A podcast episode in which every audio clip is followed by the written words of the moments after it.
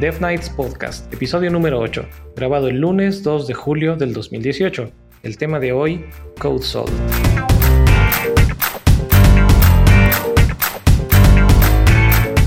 Hola a todos, yo soy Eric y en el día de hoy pues Mike no nos pudo acompañar, pero tenemos otro invitado de lujo que es Carlos. Hola Carlos, ¿cómo estás? Hola Eric, muy buenas tardes, gracias por, por la invitación y por compartir con su comunidad.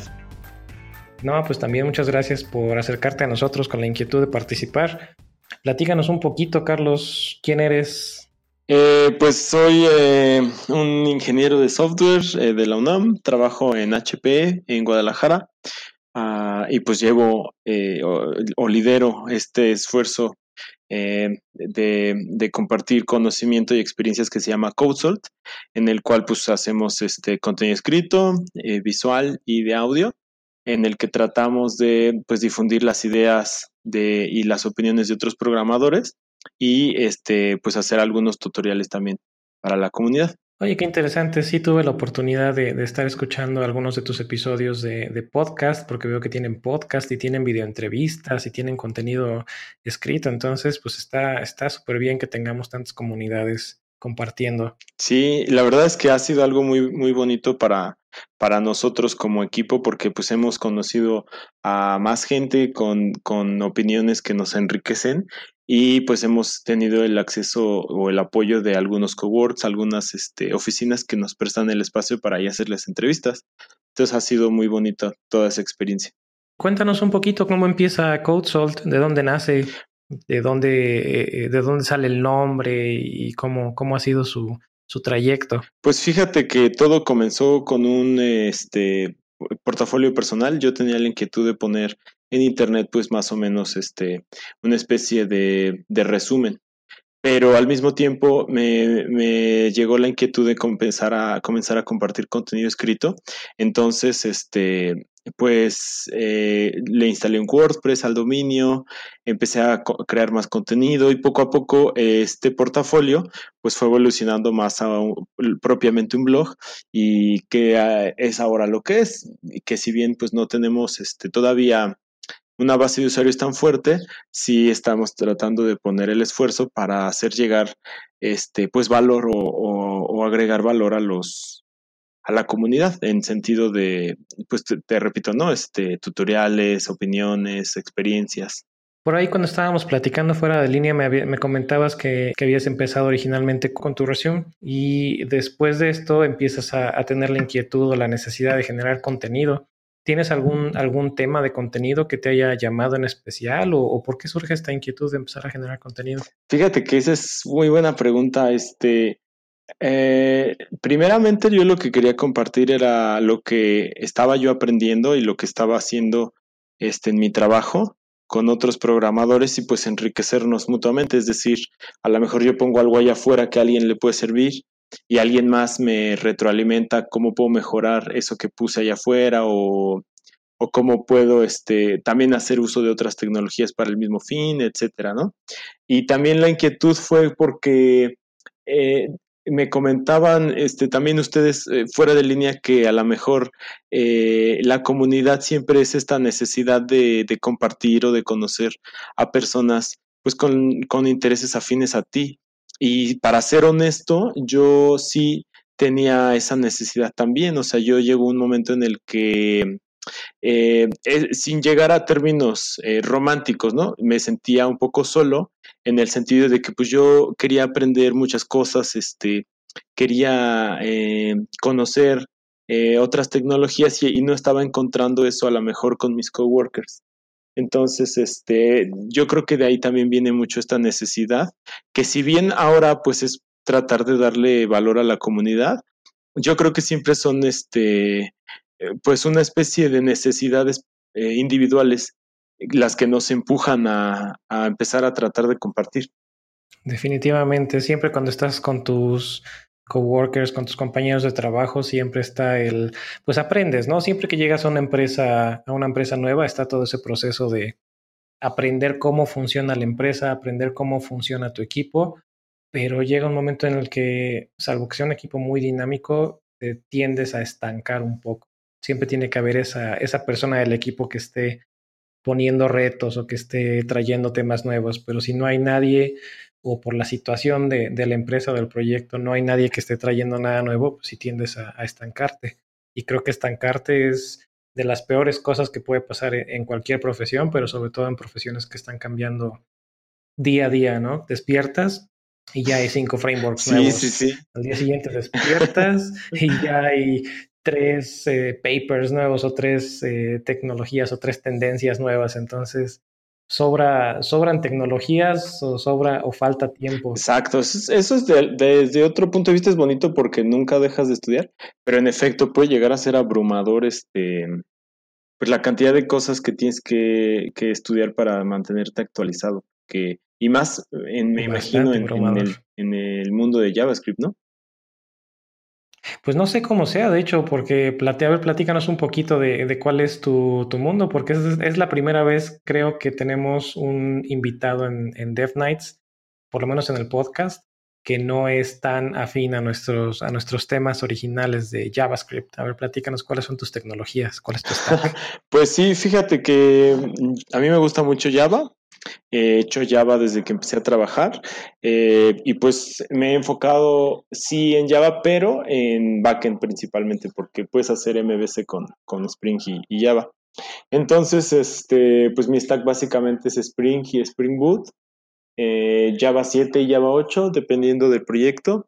Ah, y pues como este Spring Boot tiene un, un servidor web embebido, pues ya no importa tanto qué, servidor para desplegar uses.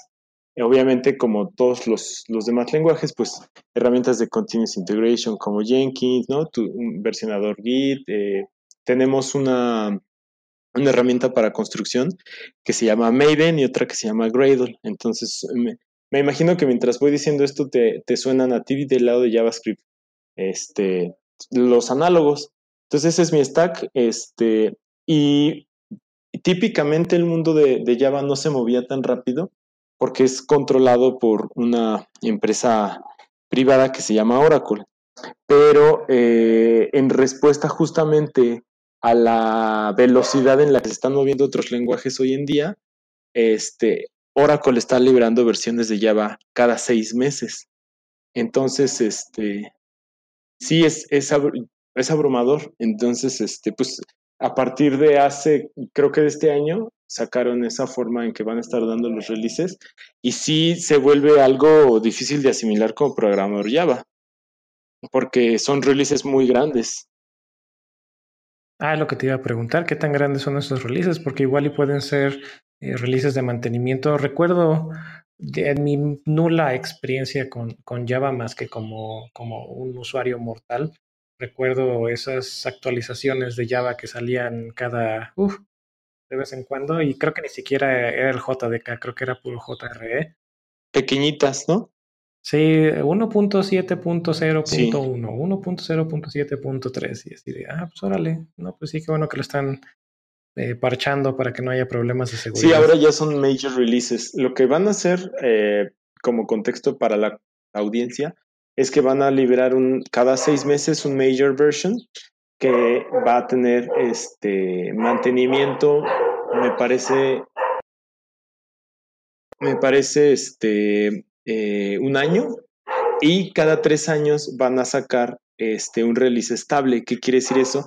Que ese release va a tener mantenimiento o soporte de Oracle otros tres años. Entonces, si tú lo ves en ese, en ese sentido, pues las empresas, eh, los corporativos, a lo mejor se van a ir por, por, el, por el lado de las versiones estables y ya los, este, quizás los startups o, los, eh, la, gente que queramos ir a la vanguardia, pues tendremos que ir seis meses a seis meses, este, actualizándonos, ¿no? Lo cual, este, pues no lo veo imposible, pero sí definitivamente va a ser un reto, porque no solo es adoptar las nuevas prácticas o las nuevas funcionalidades que traiga eh, la nueva especificación, sino también va a ser actualizar toda tu base de código y ver qué eh, cosas eh, puedes optimizar con las nuevas funcionalidades, es decir, hacer uso de ellas. Entonces, definitivamente no va a ser un reto fácil. Este, personalmente, no sé si estoy de acuerdo, pero bueno, pues habrá que ver cómo, cómo va evolucionando. Ok, estas versiones que dices que van a estar soportadas cada tres años son lo que normalmente se conoce como las release LTS, ¿no? Los long term support. Long term support, sí. Ok, ¿y ya te ha tocado trabajar con uno de estos o es apenas? No, apenas. De hecho, eh, este nuevo concepto todavía no tiene release, va a ser el Java 10, me parece. Este, entonces, pues. sí. Entonces tú imagínate, o sea. ¿Sabes qué siempre me he confundido de, Java? Que siempre ha sido la versión. ah, lo que pasa es que es retrocompatible, por eso la dejan en 1. algo. Entonces, este, aunque sean major releases, dejan el 1 eh, haciendo alusión a que es retrocompatible. Es decir, tú puedes correr eh, tu código de Java 1.6 en una máquina de 1.10 y va a correr sin problema. El problema es cuando es eh, de adelante hacia atrás. Eh, tú intentas correr algo de 10 con algo de 6, pues definitivamente no va a jalar. Ok. Entonces trabajas, me platicabas que trabajas con Java 1.7 o bueno, Java 7 y sí, Java 8. Este, los corporativos este, tienden a, no ir en la última versión. Eh... y te estás, te estás escuchando amable. Eh, te decía, los, las, los corporativos no suelen ir en la última versión del lenguaje, este, porque tienen una base de código muy grande y les costaría mucho, mucho tiempo y esfuerzo eh, actualizarla y porque no quieren eh, arriesgarse, ¿no? no quieren ir a la vanguardia y ser este, aquellos que, que encuentren los bugs o que, o que les tome por sorpresa.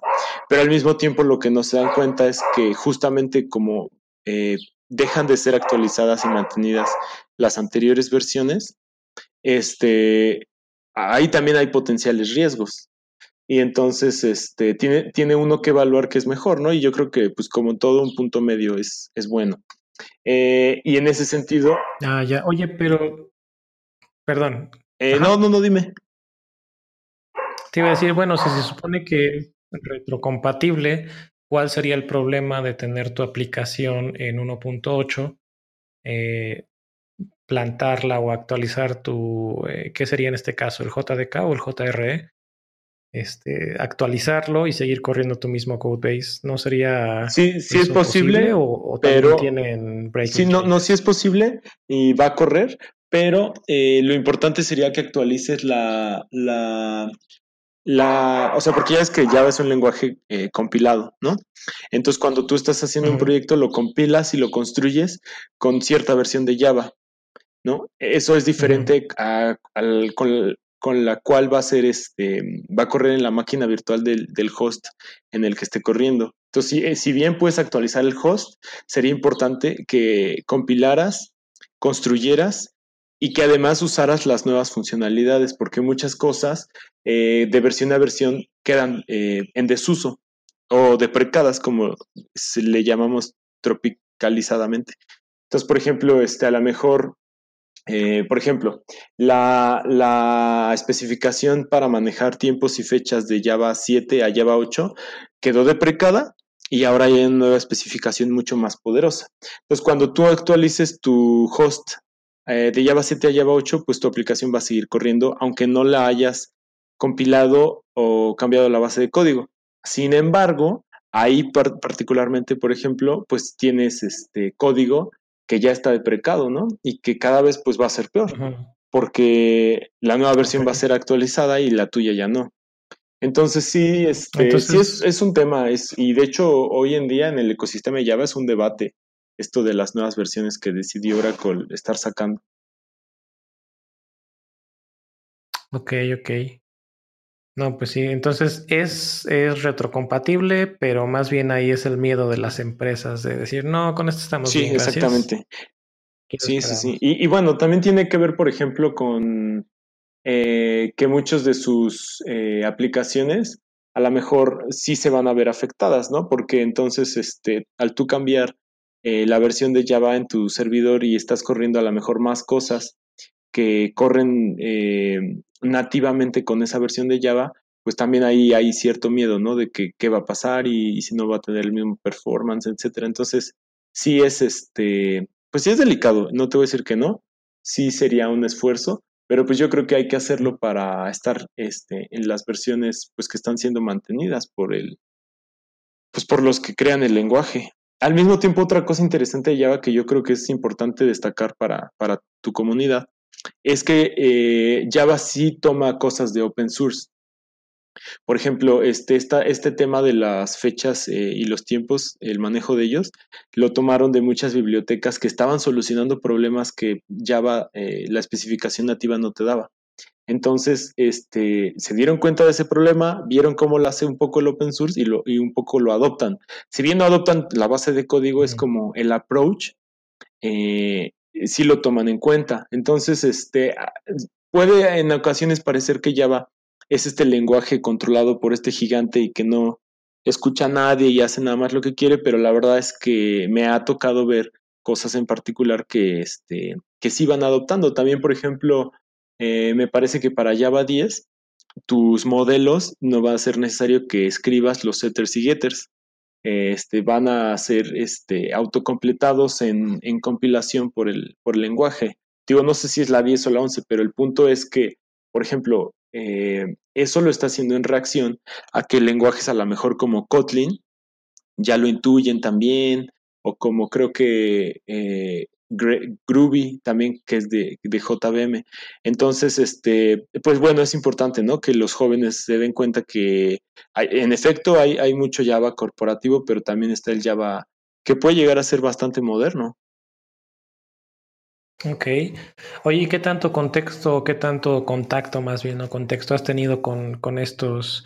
Eh, igual y lo voy a decir mal porque la verdad es que estoy muy eh, fuera de contexto, pero por ejemplo con Kotlin, que, que es, me imagino que es algún superset de Java. Sí, son este, lenguajes que, corren igual en la máquina virtual de Java, pero que tienen otra sintaxis, ¿no? Entonces lo único que al final compartirían es la forma en la que eh, tienen el código para que la JVM lo pueda entender, pero la sintaxis es diferente este, y suelen ser muy buenos. Por ejemplo, esta escala, que es... Eh, Ajá, el que te iba a comentar también lo tengo aquí apuntado. Sí, es, este, es programación funcional y es muy interesante porque puedes hacer web también, puedes hacer, incluso por ejemplo para Big Data, Scala es, es más eficiente que Java. Eh, ¿Por qué? No sé, no soy experto en Big Data, pero pues sé, sé y tengo entendido eso, ¿no? Que Scala, incluso hay frameworks particulares de Scala para hacer Big Data. Em, por ejemplo, está Kotlin, como bien lo mencionas, para Android, o bien para hacer backend, no está, no está casado con Android. Este, y Kotlin lo que trae es este, igual programación orientada a objetos, pero con una sintaxis mucho más sencilla para el, para el programador, ¿no?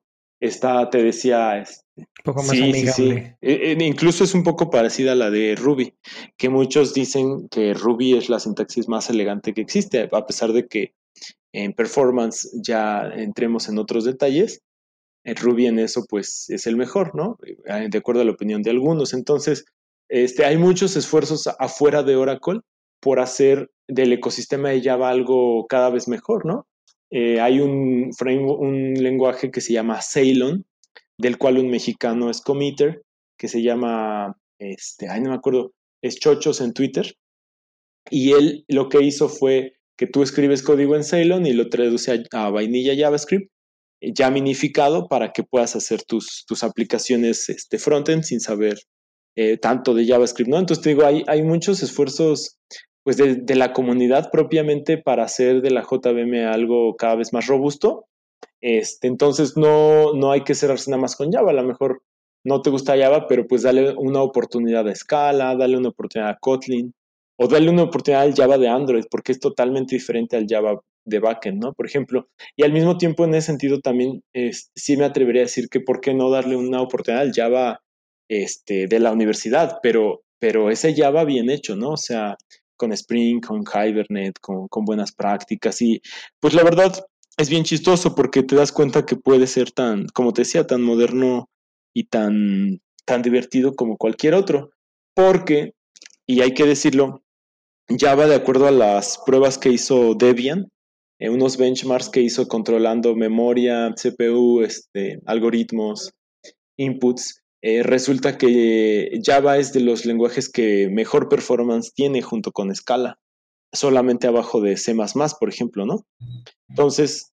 Pero ahí estamos hablando de, del lado backend o del lado No, backend. O sea, estas Sí, porque he visto un par de aplicaciones, he visto más de dos aplicaciones Java frontend o UI en Java que la verdad dejan mucho. Sí, sí, sí, estoy, estoy de acuerdo. De hecho, eh, los expertos en Java o digamos este gente que se dedica a dar conferencias evangelizando Java, pues dice que Java no, no fue hecho para hacer frontend. O sea, Java pues tiene ahí sus, sus eh, pues digamos, workarounds, ¿no? Para, para hacer frontend, pero definitivamente el lenguaje para hacer frontend es y será siempre JavaScript por el simple hecho que puede correr en el navegador. Porque al final, cuando tú haces frontend con otro lenguaje, terminas usando JavaScript. Y, sí, estoy de acuerdo. Pero, por ejemplo, en, en backend sí es de los que mejor performance tiene, ¿no? Entonces, pues también darle una, una oportunidad a ello y otra cosa que diría a favor de Java, ya que estamos en el tema, es que sí muchas startups y corporativos importantes lo usan. Entonces, hasta, ah, no, sí, hasta casi, casi para obtener un, un, trabajo ahí.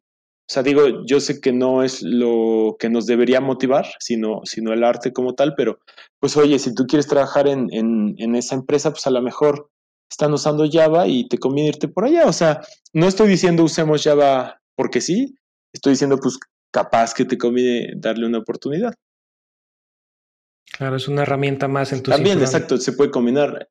Mientras más herramientas, mejor. Porque, por ejemplo, hay muchos full stack que hacen Java con Angular, por ejemplo, ¿no? Y el perfil es muy solicitado. Entonces, este, pues bueno, y, y, vale la pena decir para que no vaya a creer tu comunidad que soy nada más así de que solo Java. Yo creo mucho en JavaScript. Este, le tengo un poco de miedo porque nunca he hecho frontend con, con JavaScript y, solo digo, o sea, créeme que solo he usado vainilla y, jQuery. Pero pues bueno, este, al mismo tiempo también creo mucho en la especialidad. Este, entonces, pues bueno, pues mi especialidad es backend y, y esa es la razón. Muy bien, no, no, no, no, para nada la comunidad se va, te va a linchar ni te va, ni te va a decir nada. Somos una comunidad abierta y creo que precisamente algo que hemos tratado de hacer, por lo menos en el podcast, es buscar esas diferentes opiniones, no nada más estar con lo que nos gusta o, lo que tenemos, sino siempre estar buscando esos puntos de vista diferentes. Ah, eso es muy valioso. Oye, ya para no, para no andar tanto, tanto en, en, el tema de Java, comentaste algo de, de, Spring Boot y estaba leyendo ahorita un poquito y, está interesante, me, me gustó la, la, idea de que ya no tienes que estar haciendo deploy de, de tus wars y que viene todo todo embebido ahí con Tomcat. Sí, está muy padre. Eh, Spring Boot nace eh, como un esfuerzo de la fundación de Spring por facilitarle las cosas al, programador en términos de la convención de no te repitas y la convención de configuración, eh, perdón, convención sobre configuración. Entonces, sobre esos dos fundamentos, Spring lo que hace es ah, un motor que con configuración mínima a partir de anotaciones vas a levantar aplicaciones muy grandes, a diferencia de Spring solito, que es lo mismo, pero sin esta configuración inteligente, ¿no? Eh, entonces lo que pasaba es que si tú no sabías configurar bien Spring, pues ibas a caer en muchos errores, en muchas malas prácticas, e ibas a terminar haciendo una aplicación que no estaba optimizada en ese sentido. En cambio, con Spring Boot, eh, pues necesitas conocer mucho menos con respecto a su configuración. Vas a lograr una, aplicación, valga la redundancia, bien configurada y entonces te podrás eh, enfocar este, pues en la, implementar tu lógica de negocio, en desarrollar los endpoints para tus, este, tus servicios REST. Y particularmente con Spring Boot yo diría que ayuda justamente mucho a la, arquitectura moderna de microservicios, porque eh, a partir de un par de clases de configuración más un par de clases exponiendo tus endpoints, tú ya tienes un servicio REST funcionando perfectamente. Obviamente, bueno, pues este, para agregarle seguridad y para agregarle acceso a datos, pues agregarás algunas clases más, pero realmente la base de código es muy pequeña y pues ustedes saben que, eso es bueno para, la, para el mantenimiento, para, la, para agregar funcionalidad. Este, y entonces favorece mucho al, al ecosistema de microservicios. Y una vez que ya tenemos este microservicio funcionando, pues lo único que tenemos que hacer es construirlo, eh, porque Spring Boot como tal tiene un pequeño, un servidor web pequeñito embebido, el cual va a ser suficiente para que lo, lo liberemos a una nube. Y más aún, si estamos este, liberando a una nube que, que tiene un servicio de, de, aplicación, de servidor de aplicaciones o de servidor web, pues simplemente vamos a desactivar este servidor web eh, para poderlo liberar. Es decir, no forzosamente tienes que correrlo. Si, si, si quieres correr este, tu aplicación web en otra cosa, pues puedes apagar el servidor embebido. Entonces, pues realmente se ha convertido en, me atrevería a decir, un estándar para los servicios web Spring Boot. Es este, ampliamente usado en diferentes este, em, gremios y áreas de, tecnología. Y pues sí, es una muy buena opción para, para, hacer servicios web. Al mismo tiempo hay otras este, en, en, el ecosistema de Java como lo es este Drop Wizard, que es lo mismo, pero sin Spring. Es decir, te junta te, o te encapsula todas las bibliotecas de Java para hacer servicios. Te pone este, una cosa que se llama Jersey, que es la especificación o la implementación de la especificación de Java para hacer servicios web y listo, ¿no? También tienes corriendo este, servicios web pues muy favorables, ¿no? Al ecosistema de microservicios. Entonces, por ese lado, yo creo este, que sí, es una muy, muy, muy buena opción. Como quien dice, si quieres usar Spring, tu mejor, tu mejor opción es Spring Boot. Y si no vas a usar Spring, entonces te vas por uh, Sí, nada más ahí para cerrar, este, digo, sí usan Spring Boot, pero también es importante que, que este, sepan qué está haciendo, ¿no? Por atrás porque puede ser vicioso, este, como te configura todo ya no te preocupas y no sabes en realidad qué está pasando por atrás, ¿no? Y entonces eso es un, riesgo. Ok, bueno, pero es un riesgo que es, eh, supongo que bastante, bastante tolerable, ya que está soportado por, pues, por una comunidad o en este caso por una fundación, que es la Fundación de Spring, si, mal no recuerdo. Y este, pues debe, debe tener ahí un, buen soporte por atrás. Entonces, me recordó mucho el, estado actual de, JavaScript con Webpack, donde es prácticamente lo mismo. Tienes un monstruo a configurar y si lo sabes configurar o si tienes una configuración que te ha funcionado, pues lo que haces es literalmente copy-paste y la, la adecuas.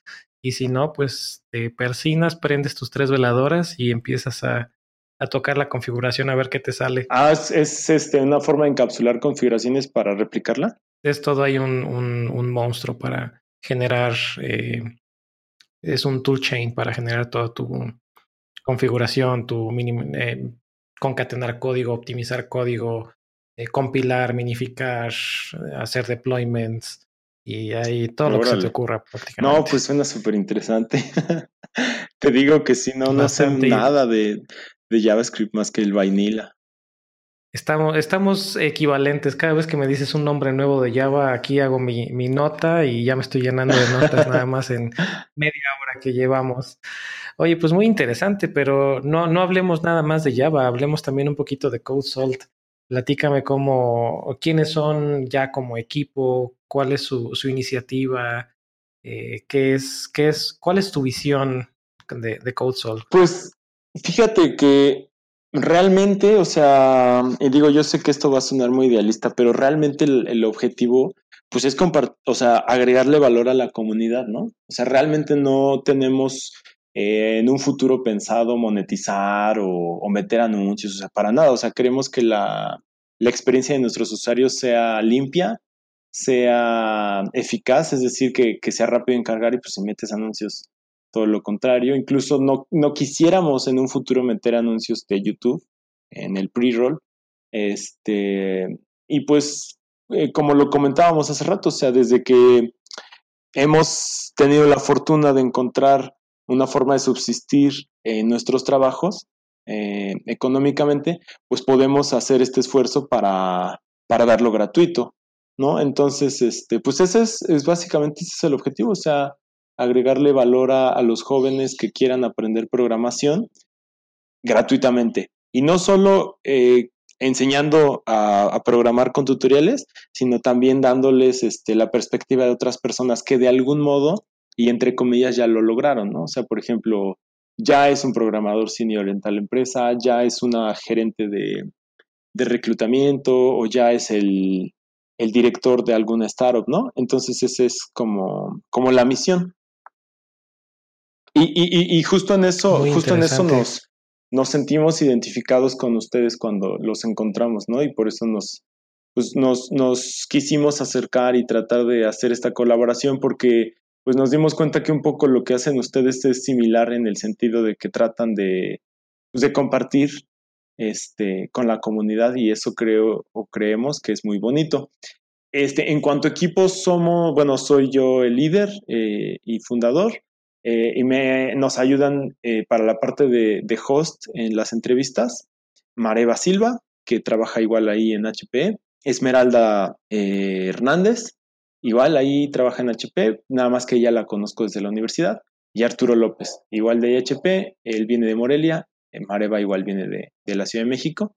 Entonces, este, pues entre los tres luego nos ayudamos porque este, pues tú que generas contenido sabes que de pronto estar grabando y estar editando y aparte eh, crear las preguntas y conseguir este, entrevistados y conseguir espacio, pues pareciera fácil, pero realmente sí es una tarea este, eh, pues que te toma tu tiempo. Entonces, en ese sentido, entre los, los cuatro nos, nos ayudamos.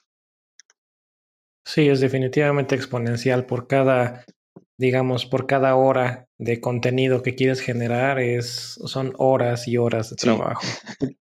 estar editando, estar haciendo postproducción. Bueno, desde, desde estar preparando. Si es que vas a hacer un guion, estar preparando tu guion, ya se te fueron ahí dos, tres horas mínimo. Grabar, pues obviamente si vas a grabar una hora, casi siempre grabas más de una hora.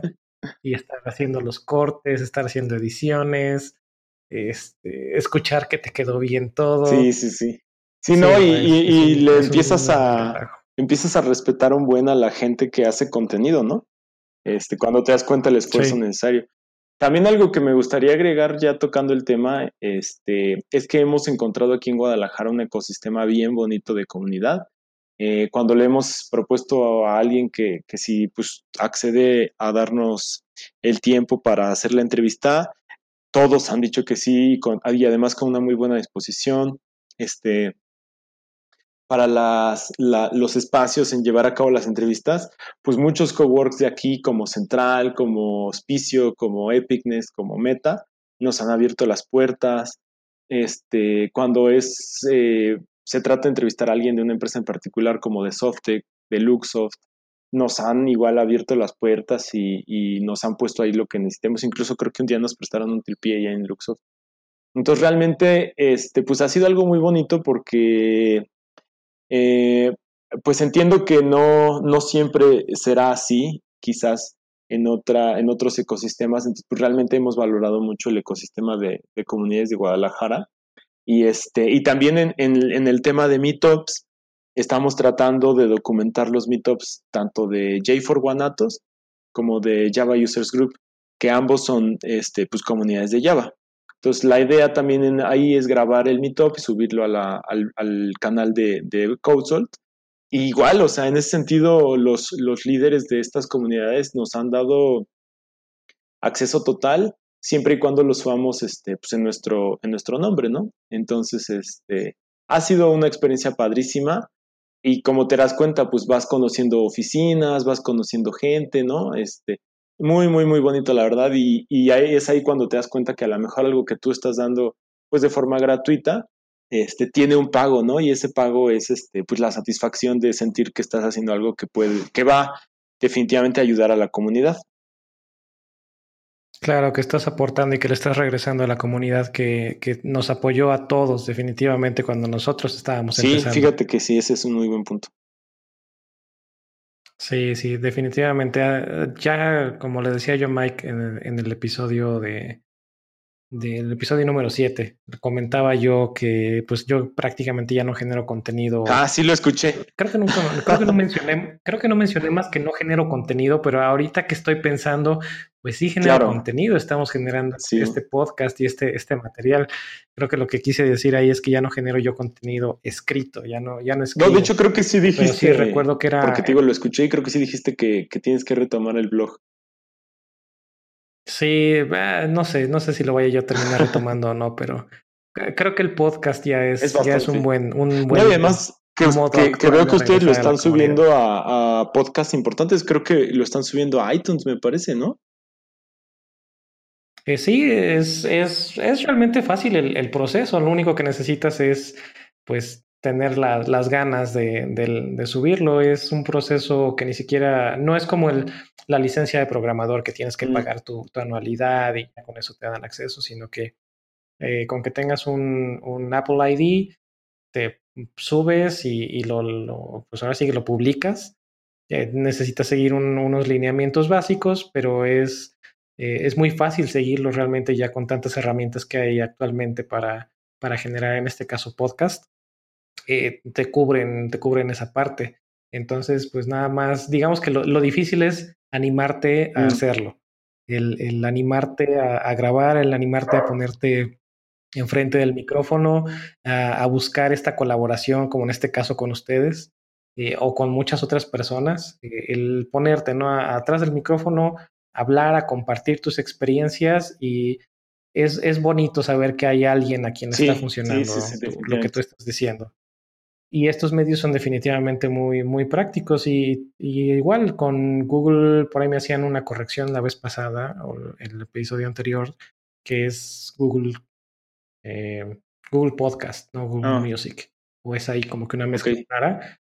Eh, pero es igual, es, es, básicamente lo único que necesitas es tener tu podcast eh, hosteado en algún lugar que tenga un, un, feed RSS con ciertos parámetros y eso es todo lo que necesitas. No te cobran, no tienes que eh, tener un, un, número mínimo de suscriptor, no nada, nada más tener tu feed, tener tus archivos de audio disponibles, obviamente, para, tu, para que estés disponible para las personas que te quieran escuchar y pues animarte a, a, ser constante, ¿no? Es lo, es lo que platicábamos con Mike muy al principio de, del podcast, el, Obviamente tiene mucho que ver el formato y el contenido, pero uno de los puntos importantes también es la constancia. Sí. Si tú tienes constancia, va, vas a generar ese, ese interés en, y ese feedback para saber que, en qué puedes mejorar, que, en qué vas bien, qué te falta, qué más puedes agregar. Entonces, pues sí, afortunadamente es, es, tenemos la tecnología a nuestro lado y sí, estamos disponibles en, en iTunes, en Google Podcast,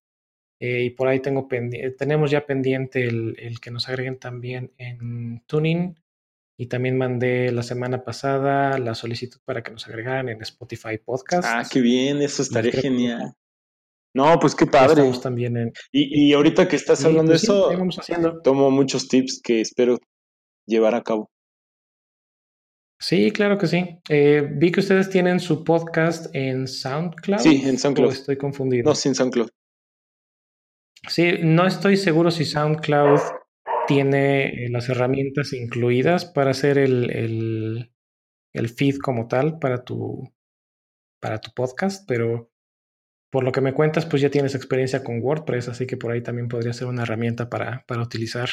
Sí. Y si no, pues ya sabes que nos podemos también hacer o, o hacer un episodio para todos de, de, cómo publicar tu podcast. Ándale, eso estaría en bien. Tres, en tres o en cinco simples pasos o aunque sea offline, podemos platicar un poquito para, para, darte algunos tips. Sí, sí, sí. Y para recibir también tips de ustedes, porque ustedes también ya tienen contenido en YouTube y tienen el sitio y no, tienen, tienen un proyecto muy interesante. Gracias. En, en ese sentido, yo creo que fíjate que mencionas algo que ahora eh, tratas como de, pues, eh, hacer alusión a nosotros y realmente yo creo que es lo mismo.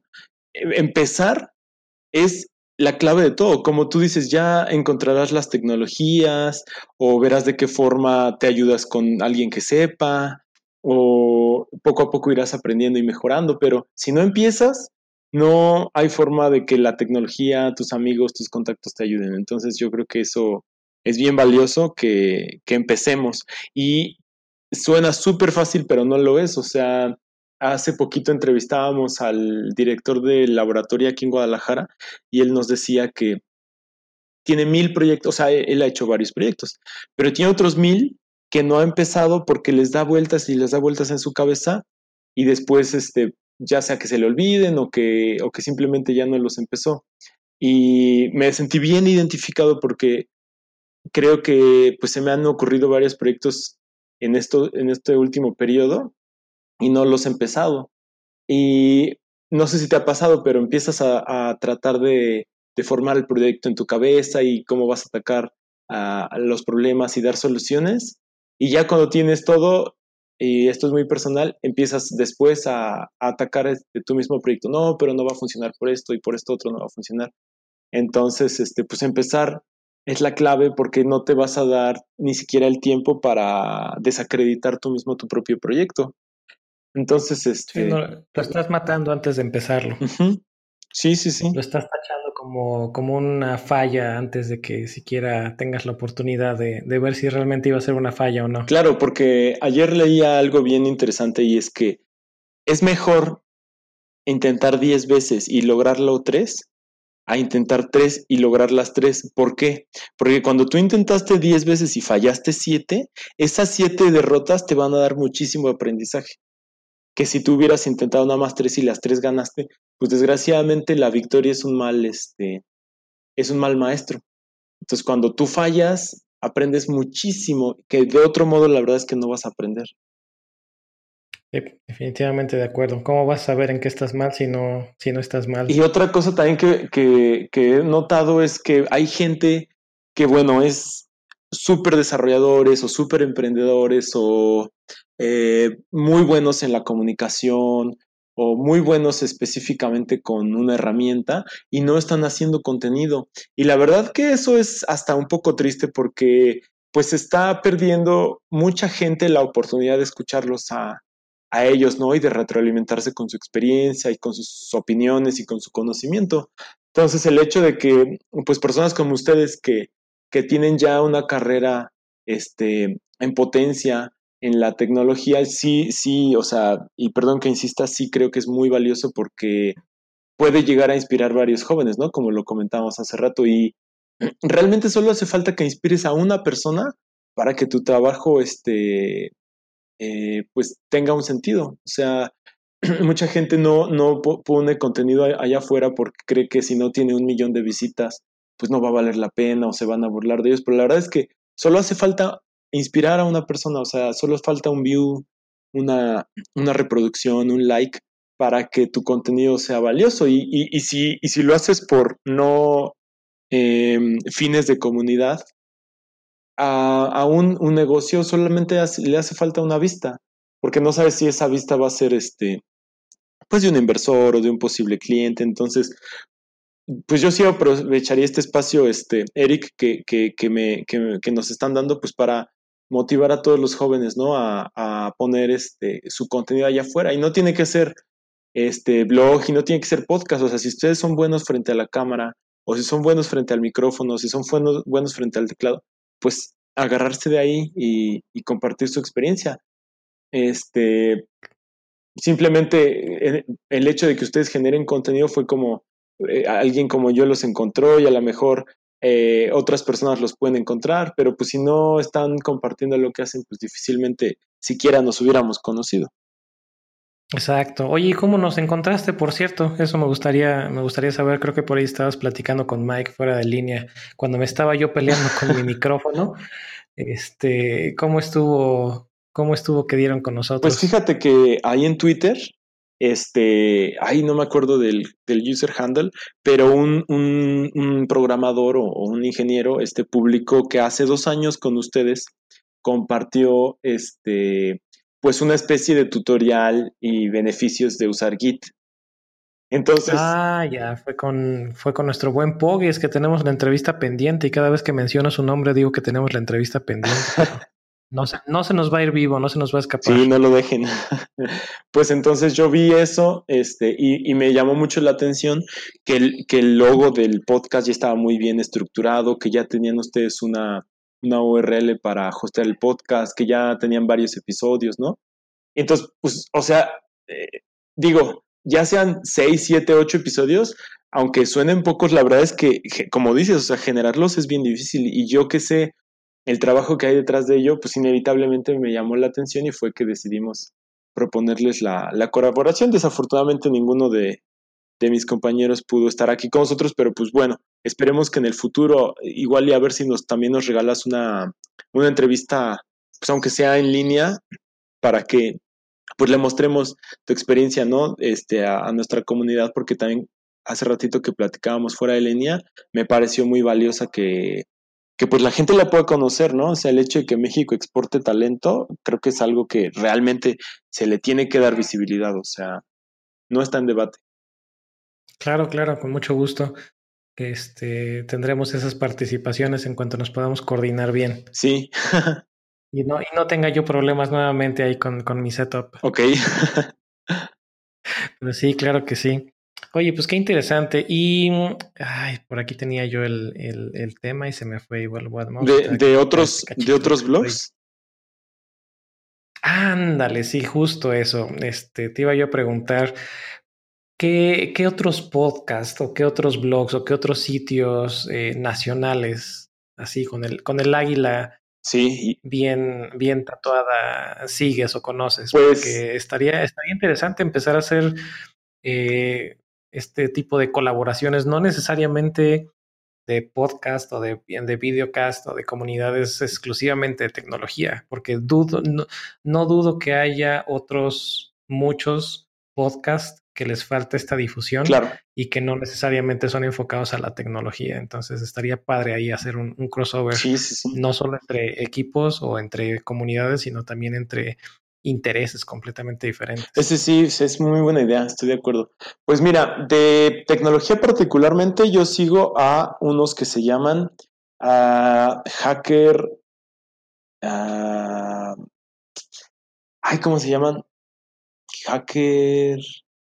Ay, no me acuerdo. Pero haz de cuenta que es una iniciativa que empezó en YouTube en la que ellos igual entrevistaban a personalidades del ecosistema lo transmitían en, en, vivo y después la grabación viva la subían a YouTube.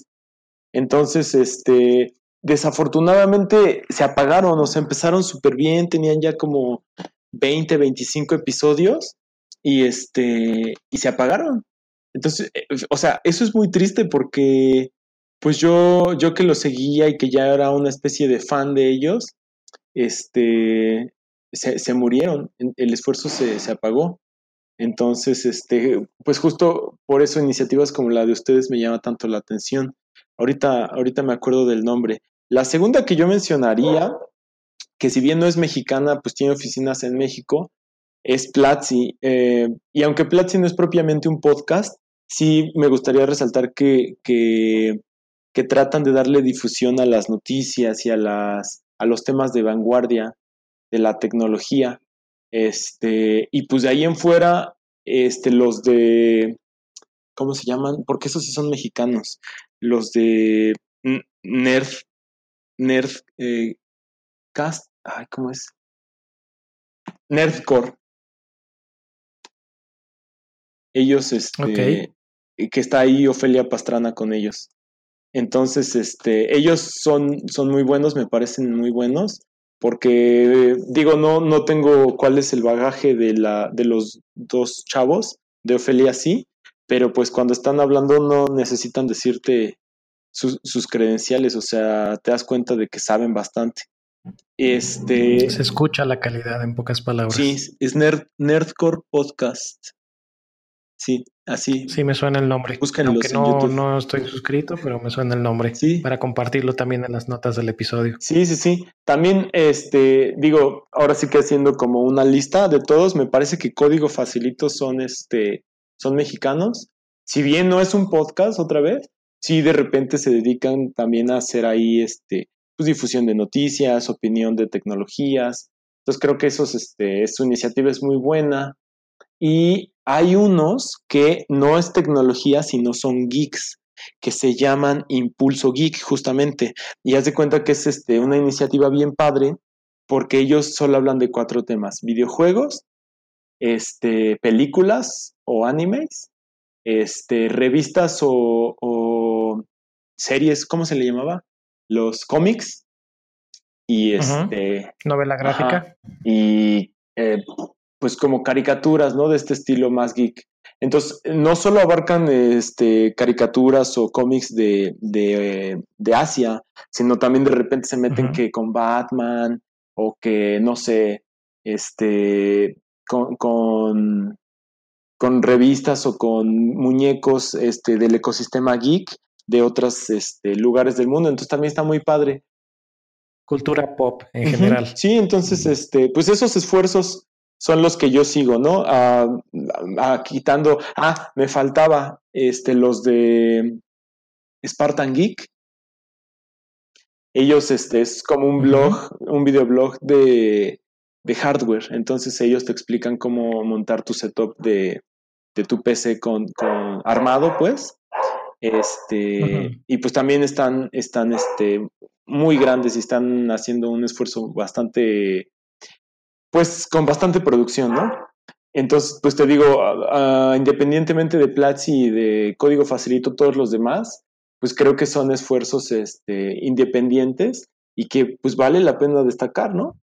Y ya en el, en el término individual, pues obviamente Jacro, que lo tuvieron el, este, el, el podcast pasado con ustedes, que igual pues hace muchos tutoriales de Java, de Android, este Latin Coder, que no me acuerdo su nombre, este, igual siempre está publicando sus pues, opiniones, experiencias, además de tutoriales tanto en YouTube como en su blog. Y Juan Villalbazo, eh, que tiene una especie de videoblog en YouTube que se llama La vida del programador.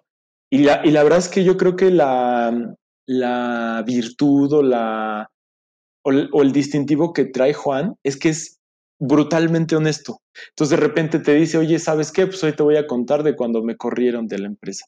Oye, pues hoy te voy a contar cuando me quedé sin trabajo, este, cuánto gana un programador. O sea, temas que podrían parecer polémicos y él los aborda con una naturaleza y una honestidad brutal que tienden a lo tierno de tan, de tan honesto que es en temas delicados. Entonces, este, pues son esfuerzos individuales que también resaltaría. Dos de ellos son mexicanos, Latin Coder es colombiano, pero pues bueno, a esos son los esfuerzos a los que sigo en tecnología pues también valdría la pena que les echen un vistacito por ahí. Claro que sí, hay que buscar participaciones entre todos, difundirnos mutuamente. Sí, sí, Y, y, es bien. Oye, pues ya nos estás dando muchos, muchos, muchos temas posibles o muchos temas potenciales y entrevistas potenciales. sí, no, y ya me eché toda la lista de, de gente a la que sigo. Pero pues la verdad es que este, yo creo que sí hay que darle una oportunidad en seguir a estos esfuerzos porque pues, no tienen la fuerza eh, económica para meterle a, marketing como a lo mejor te lo va a hacer, este, ¿qué te gusta? Shakata o Entrepreneur, todas estas revistas que pues, tienen el poder económico para llegar a tu feed mediante anuncios, ¿no? Entonces, este, pues hay que darles una oportunidad. Muy bien. Oye, tomando un poquito una pregunta del, del tema anterior, eh, pues obviamente si estamos en, en, el mundo de los podcasts, es muy probable que sigamos podcasts. ¿Cuál es tu aplicación favorita para escuchar? No me lo vas a creer, pero es SoundCloud. Y te voy a decir por qué. te voy a decir por qué. Hay un emprendedor, eh, digo, a lo mejor lo conoces, que se llama Gary Vaynerchuk. Y él, este, la verdad es que me hacen sentido muchas cosas de las que él habla, pues como de trabajo duro, esfuerzo, constancia, disciplina, ¿no? Más allá de temas de negocio.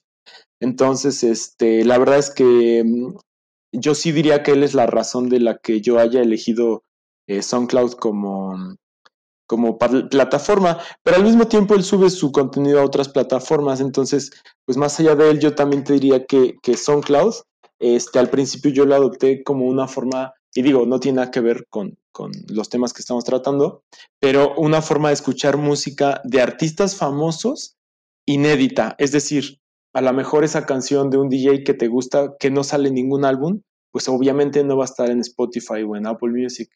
Entonces, a mí SoundCloud me ayudó mucho a encontrar ese tipo de canciones. Después con este emprendedor, pues fue que, que me quedé con, con SoundCloud. Oye, pero para escucharlos, ¿te conectas desde la página de SoundCloud o tienes alguna no, aplicación en especial? Tienen, tienen app ellos. Ok, entonces es con la aplicación de SoundCloud. Sí, sí, tienen ellos app, este, tanto para eh, consumir como para creadores. Ah, muy interesante. Sí, entonces, este, y pues bueno, esa fue la que, adopté, pero pues estoy seguro que, que, en un futuro cercano le voy a dar la oportunidad a otras plataformas, ya con las que estuviste mencionando. ya me diste una buena idea.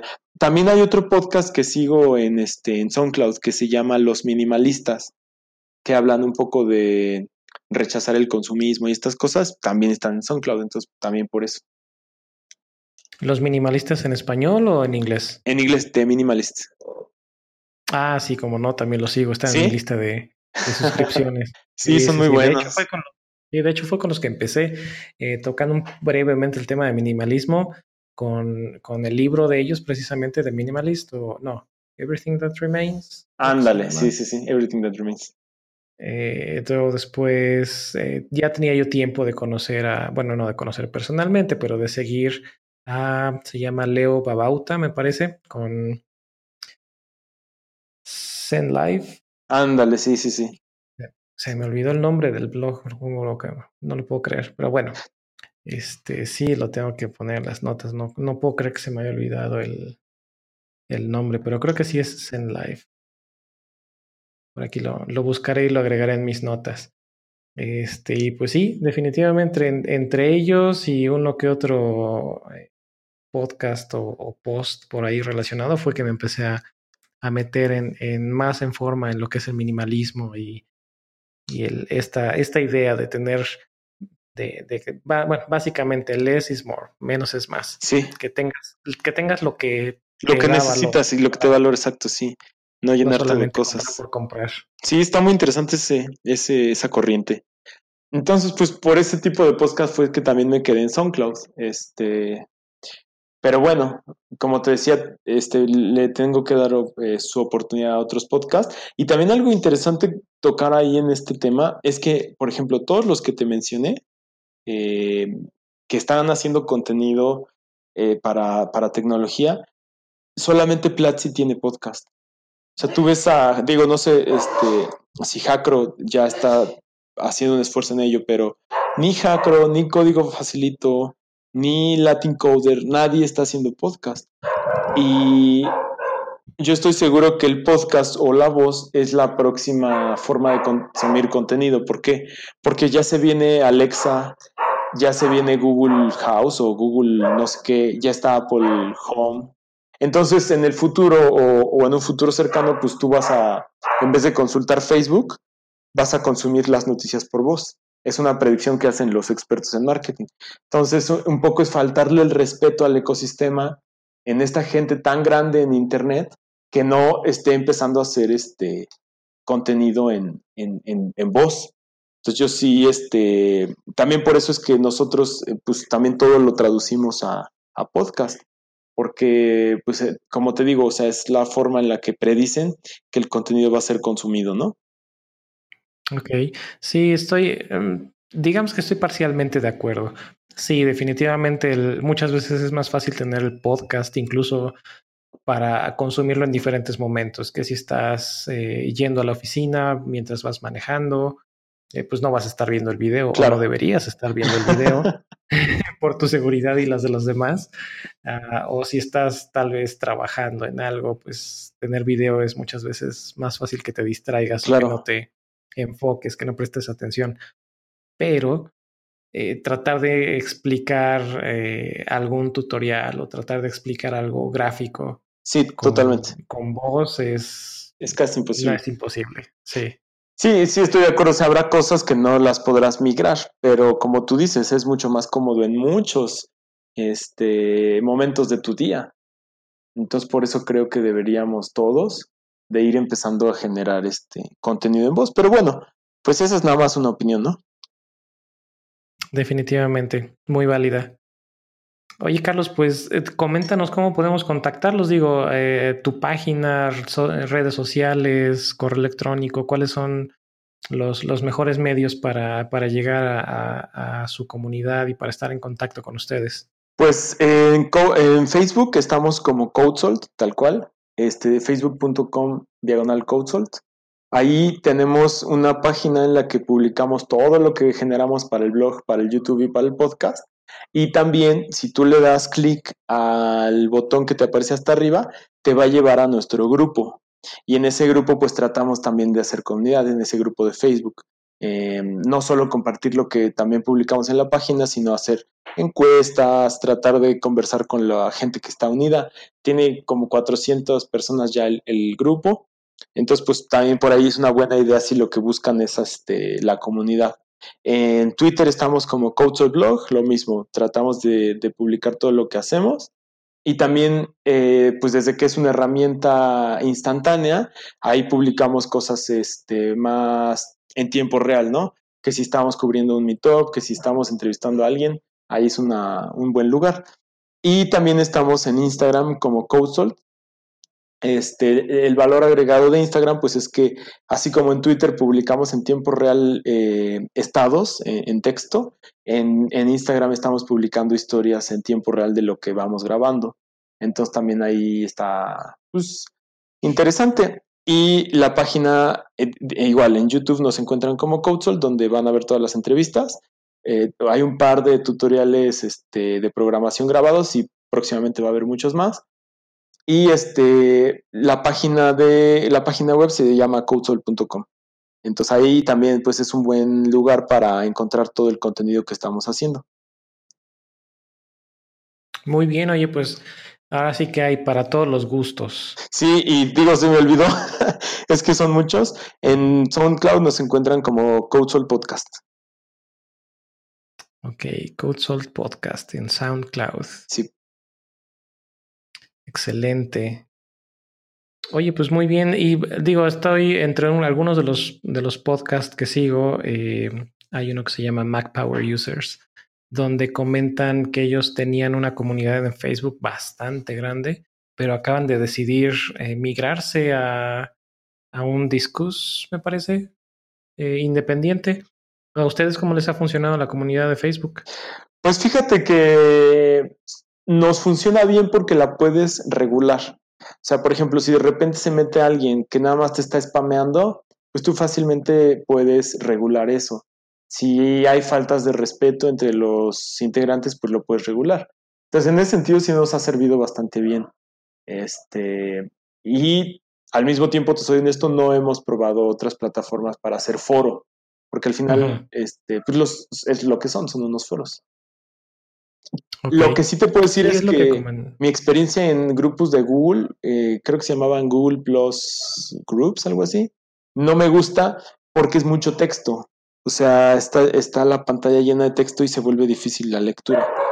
Y en este, y en Facebook me parece un poco más fácil la lectura de y el consumo de contenido. Por eso también. Ok. ¿A, qué plataformas se van a migrar ellos? Creo que ya se migraron, si, mal no me si no me falla la memoria, a Discuss. Es ah, un foro, básicamente. Sí, ese está padre. De hecho, muchos blogs en, en WordPress usan este eh, Discos como fuente para sus comentarios, porque también Discos lo que tiene es que si tú creaste una cuenta ahí, ya puedes publicar en cualquier blog que use Discos. No estoy seguro si es Discos o es eh, otra plataforma. Necesito, necesito investigarlo bien porque creo que no es Discord. No me acuerdo si es Discord, Discord o, algo similar, pero. Porque sabes que también estoy pensando ahorita que, mencionas eso. Yo creo que uno tiene que facilitarle el consumo del contenido a su usuario. Entonces, a lo mejor eh, tratar de, digo, como ellos que ya tienen una base de usuarios tan grande, pues hace sentido. Pero nosotros que vamos empezando, a lo mejor facilitarle el consumo del contenido a nuestro usuario es mejor, ¿no? Y en este caso, pues lo más fácil es Facebook.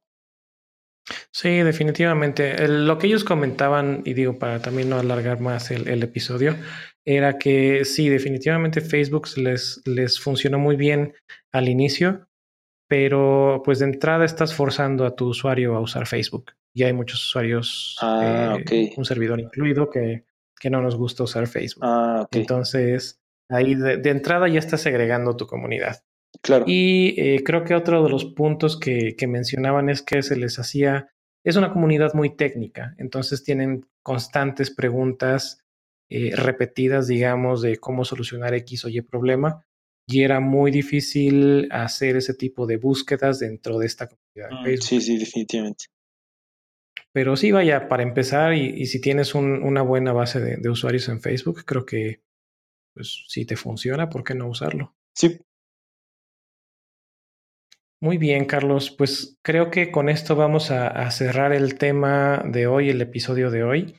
Así que pues no me queda nada más que darles las gracias por esta participación también y pues mantener la puerta abierta para, para, futuras colaboraciones, para esa invitación que tenemos pendiente ahora para hacer el crossover de Dev Nights invitados en, Code Salt. Sí, lo vamos a hacer con, con, mucho gusto. Esperemos que para la próxima tengamos a Mike presente sí, para que, nos aporte su, su, muy particular punto de vista, así como al resto de, tu equipo, ¿no? Que también, que también estén eh, presentes o, tener un poquito más de variedad de voces. Claro, sí, es importante. Pues sí, como dices, este, estamos ya buscando entonces contigo hacer este, una entrevista con Mike, con todos juntos. Este, yo creo que va a ser muy valioso, ¿no? Estar, como dices, haciendo estos crossovers.